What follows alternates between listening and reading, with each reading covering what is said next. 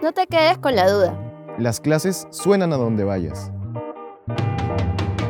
Cada semana, los profesores de la Facultad de Ciencias Empresariales y Económicas responderán tus preguntas. Solo alza la mano y di. Profe, una, pregunta. Hoy responde Christian Smori, profesor de marketing.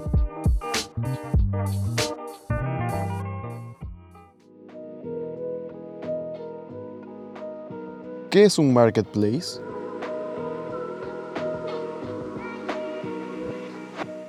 Es como un pequeño centro comercial virtual donde uno va a encontrar diversas tiendas y diversas categorías. ¿no?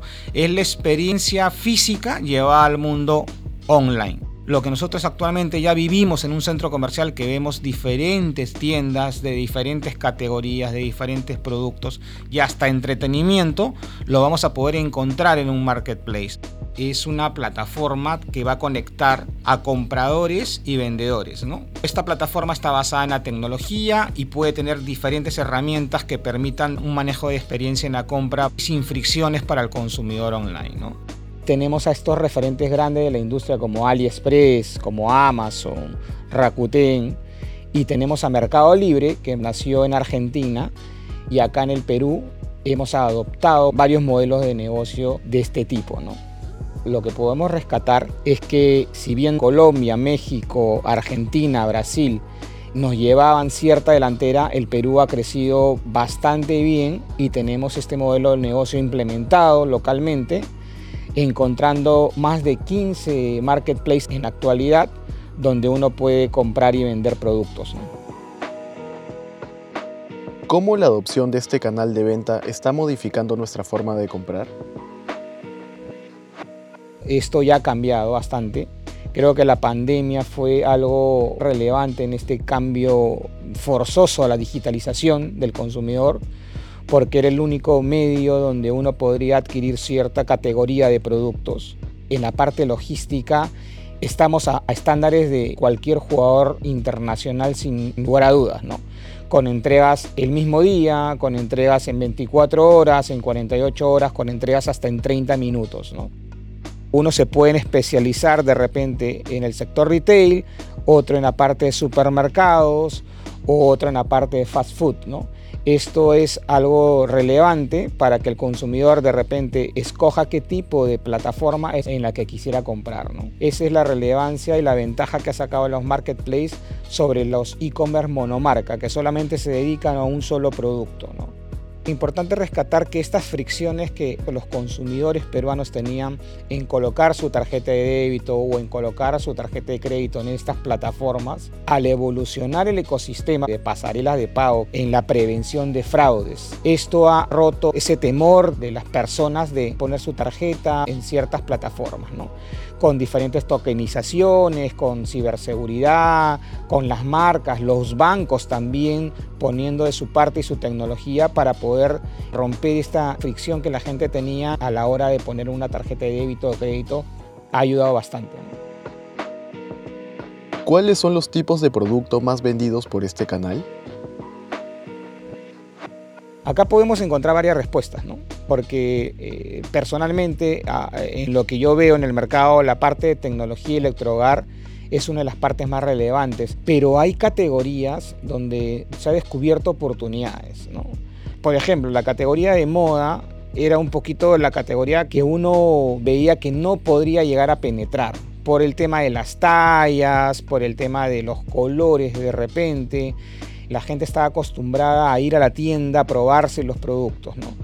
pero las facilidades con la logística inversa, ahora que uno, si una prenda no te queda, la devuelve sin ningún costo, que eso te lo dan algunos beneficios de algunas marcas, o que lo vayas a dejar a la tienda o con puntos de recojo en, ciertos lugares para devolver la prenda, la facilidad de devolver el producto que no te ha quedado en la categoría de moda, hablo específicamente, ha hecho que esta categoría comience a ganar relevancia dentro de los marketplaces. ¿no? Y no solamente hablemos de tecnología o electrogar. ¿no? Ahora, hay otras categorías también que han ayudado a que los marketplaces se potencien, como supermercados, licores, mascotas, dermocosmética, belleza, que son categorías que son bastante importantes porque generan recurrencia, porque un electrodoméstico o algo de tecnología uno no lo compra habitualmente, lo puede comprar cada seis meses, cada año, ¿no? En cambio, en estas categorías que acabo de nombrar, como licores, belleza, dermocosmética o supermercados, la recurrencia es mes a mes. Si quiero comenzar a vender a través de un marketplace, ¿qué pasos tengo que seguir? Hay muchos emprendedores que tienen posibilidades de poder vender en un marketplace.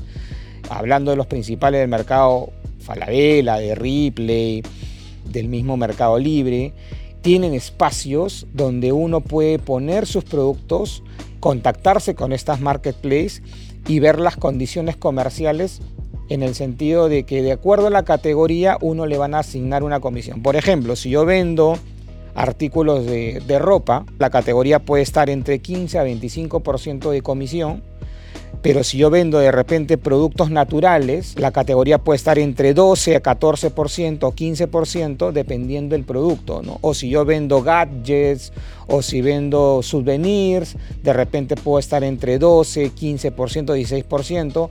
Cada marketplace tiene su tarifa diferenciada. Se trabaja por comisiones de acuerdo a categorías. ¿No? Ellos tienen unas categorías y de acuerdo a eso tienen un rango de comisión. No necesitas tú mismo despachar el producto porque en la comisión muchas veces se negocia que ellos mismos te hacen el despacho o ellos mismos te dan algunos beneficios para que almacenen en sus almacenes principales de fulfillment y ellos puedan despachar el producto mucho más rápido. ¿no? Yo les recomendaría que vayan viendo cómo le va con uno y de ahí pueden ir avanzando con otro marketplace, ¿no? pero creo que cada marketplace tiene su tipo de cliente, ¿no? Puedes poner algunos productos en el A, en el B o en el C. Es decir, puedes tú ramificar también y vas encontrando ya después con mayor información o mayor data. Ah, con este marketplace vendo este tipo de productos porque ellos tienen un nicho de mercado distinto al del A, ¿no? Pero si tú quieres vender a nivel internacional, también lo puedes hacer. eBay, por ejemplo, eh, ya viene hace dos años al Perú y también le da la oportunidad a emprendedores peruanos a vender sus productos a clientes en el exterior, de Estados Unidos, de Canadá, etc. ¿no? Si ya eBay lo está haciendo, quién sabe si mañana más tarde viene Amazon o AliExpress o otras plataformas también globales que van a comenzar a tomar este tipo de modelo de negocio también para poder vender en el exterior.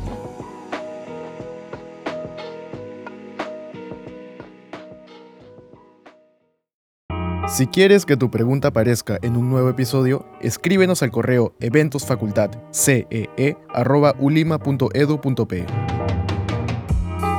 Para escuchar más respuestas a tus preguntas, suscríbete al programa en Spotify, Apple Podcast o la plataforma de podcast que prefieras.